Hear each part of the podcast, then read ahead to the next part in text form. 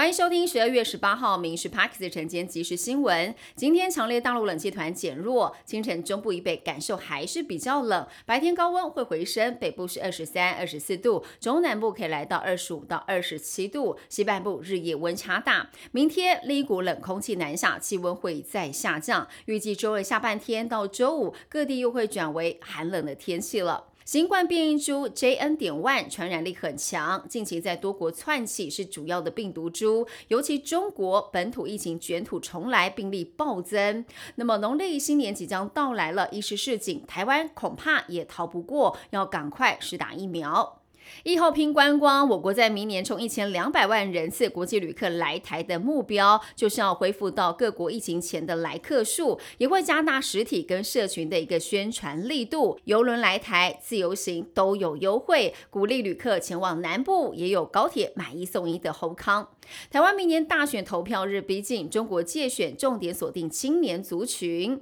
而熟知中国问题的官员表示，明年总统大选各党候选人大势已定，因为青年族群的选票是有关键性的影响力，是中国现阶段发动对台认知战的重点。抖音是扮演主要影响年轻时代的认知平台。台船内部人士透露，浅建国造小组希望在明年蔡英文总统在五二零卸任之前，可以完成原型舰海鲲号的港测跟海测，并且将全舰交给海军来测评验收。根据指出，现行的一个补港测试一切顺利，在明年二月春节后完成，接着就会进行海上测试。过去手机充电孔没有统一的规范，但是欧盟规定在明年底只能够贩卖 Type C 充电孔的手机。最新的 iPhone 十五已经改用了 Type C 规格来充电了。NCC 表示，明年将修法规范，在台湾贩售的手机一律要用 Type C，方便民众，也可以减少电子垃圾。环境部八月起实施公部门还有量贩店八类不可以提供生物可分解塑胶制成的免洗餐具。